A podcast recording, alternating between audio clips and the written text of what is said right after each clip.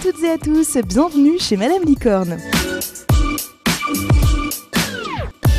Le podcast qui va parler de faits de société vus au travers du féminisme.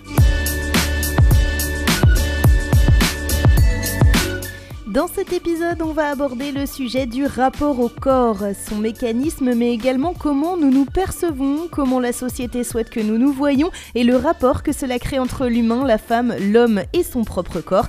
On va essayer de vous en dire plus et ça se passe maintenant chez Madame Licorne. Ah, le corps humain une machinerie exceptionnelle et honnêtement, personnellement, quand je faisais mes études et que j'apprenais une à une toutes les maladies possibles et inimaginables qui pouvaient nous arriver, je me disais que c'était vraiment un truc de fou que d'en arriver à 80 ans en bonne santé, quoi. Et pourtant, même en sachant ça, bah, ça m'a pas empêché malheureusement de tomber dans la diet culture, ou culture des régimes en français. C'est-à-dire en fait chercher au début à perdre 2-3 kilos, puis 10 kilos, puis ensuite chercher à avoir des abdos ou des fesses plus rebondies, un peu moins de gras sur le ventre, un peu plus de muscles ici ou là, bref, jusqu'à devenir en fait totalement obsédée par mon apparence, parce que je m'étais mis en tête qu'une apparence fine et musclée, c'était en fait ben, un corps en bonne santé et que ça pouvait pas être autrement. Alors qu'en fait, à l'intérieur, j'étais tellement stressée et tellement fatiguée par tout ce que je m'imposais, aussi bien en rythme alimentaire qu'en rythme sportif, que j'étais certainement tout sauf dans ma meilleure santé. Et ça, malheureusement, je sais qu'on est hyper nombreux et nombreux à le vivre. Bon alors pour ma part, je peux pas dire que la vision de mon propre corps soit hyper bienveillante. Euh, je me suis tour à tour euh, trouvée trop maigre et désormais trop grosse, jamais vraiment à l'aise dans ce corps que j'accable un peu de reproches assez régulièrement devant le miroir. Sans tomber dans le mécanisme des régimes et de la surveillance millimétrée de mon alimentation ou la pratique sportive intensive, je me suis tout de même demandé s'il fallait vraiment que je me calque à l'idéal féminin imposé par la société pour aller mieux ou bien l'inverse.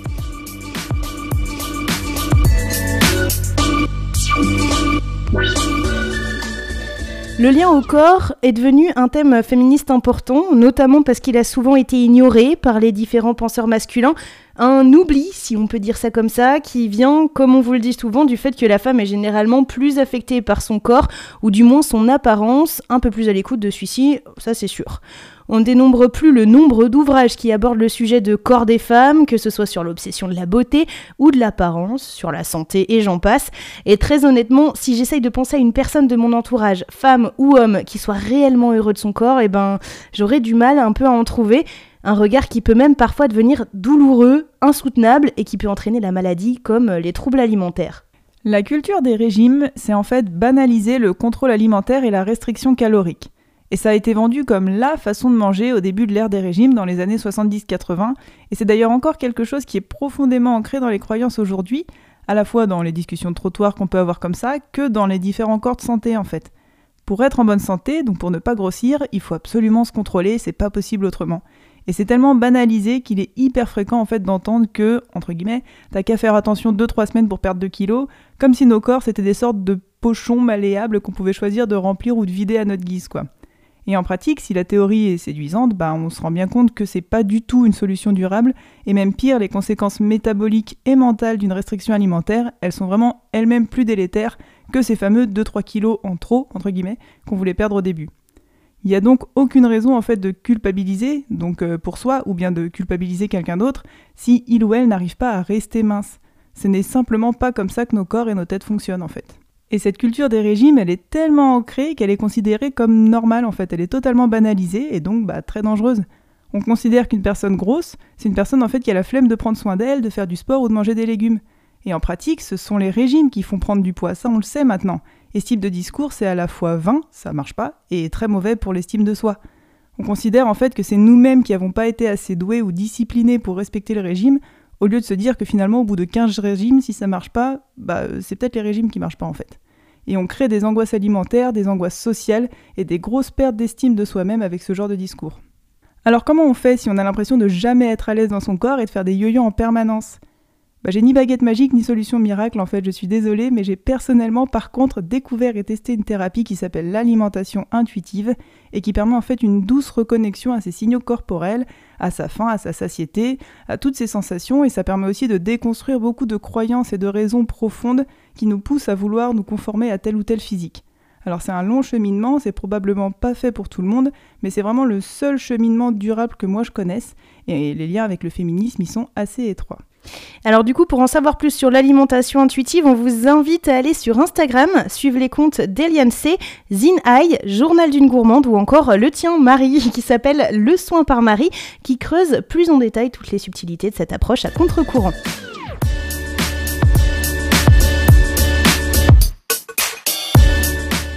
Dans les termes sociologiques maintenant, la société dans laquelle nous évoluons aujourd'hui montre le corps comme quelque chose que l'on consomme. C'est ce que tu disais Marie tout à l'heure. Entendez par là que le corps devient quelque chose que l'on produit et que l'on habite entre guillemets de temps à autre. On dissocie donc l'individu de son corps. À partir de ce moment-là, les différentes pratiques sportives ou les loisirs sont une manière d'appartenir à un groupe, de manière sociale.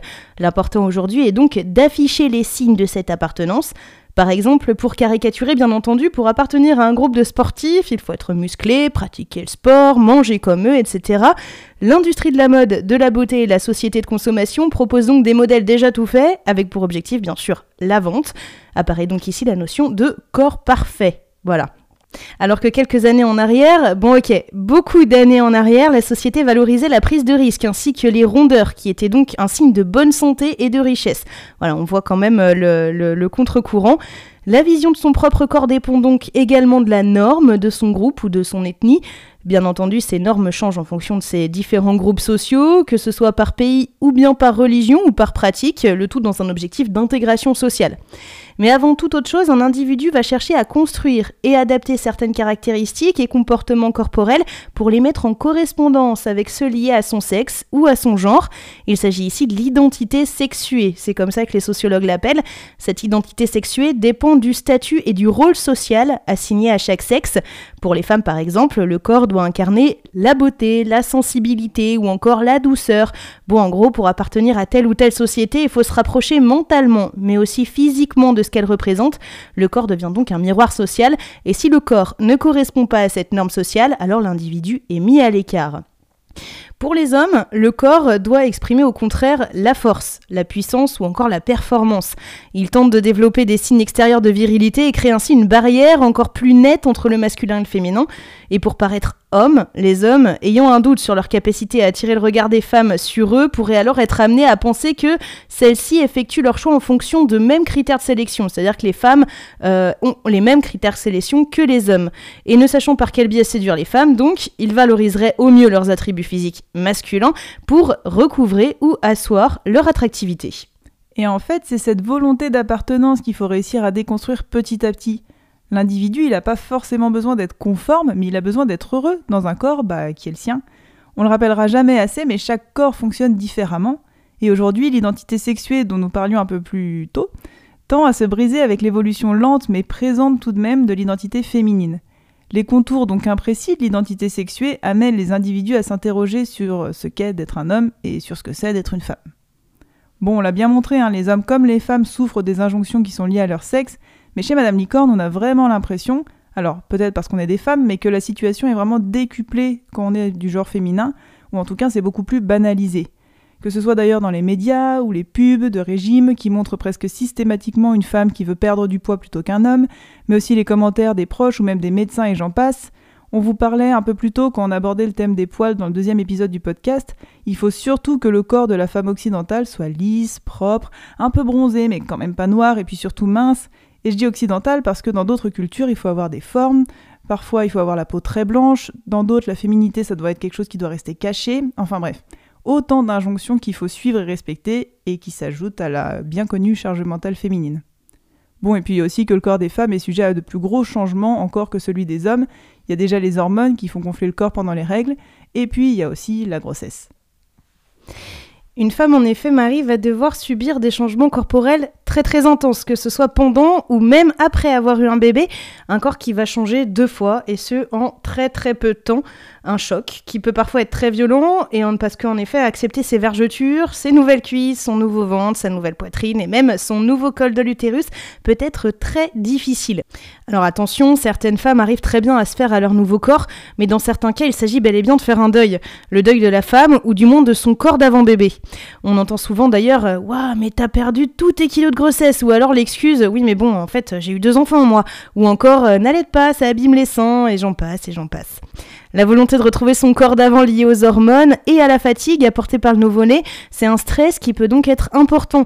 Et finalement, on se rend compte que même dans des événements de vie majeurs tels qu'une naissance, le corps de la femme et les injonctions qui y sont faites occupent encore et toujours une place centrale.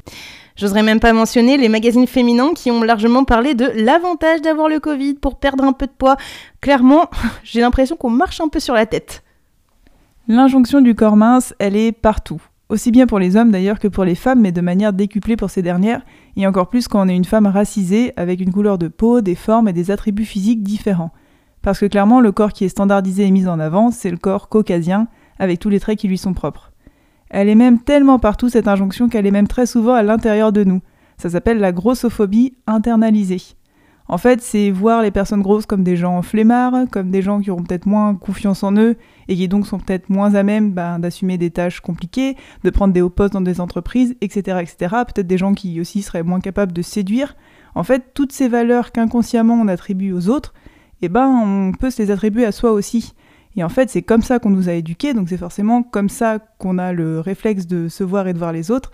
Et en fait, c'est aussi comme ça qu'on continue à nous vendre des régimes et des programmes de perte de poids. Et détecter en fait cette grossophobie internalisée, c'est très très dur parce que faut se l'avouer et ça fait pas plaisir forcément de se dire qu'on voit comme ça les personnes autour de nous et surtout qu'on a ce discours-là, souvent très dur avec soi-même. Mais c'est toujours possible de s'en défaire et on espère que dans ce podcast, on aura pu semer peut-être des petites graines dans vos esprits et peut-être même vous faire réfléchir aux préjugés que vous avez pour vous, envers vous-même et puis envers les autres.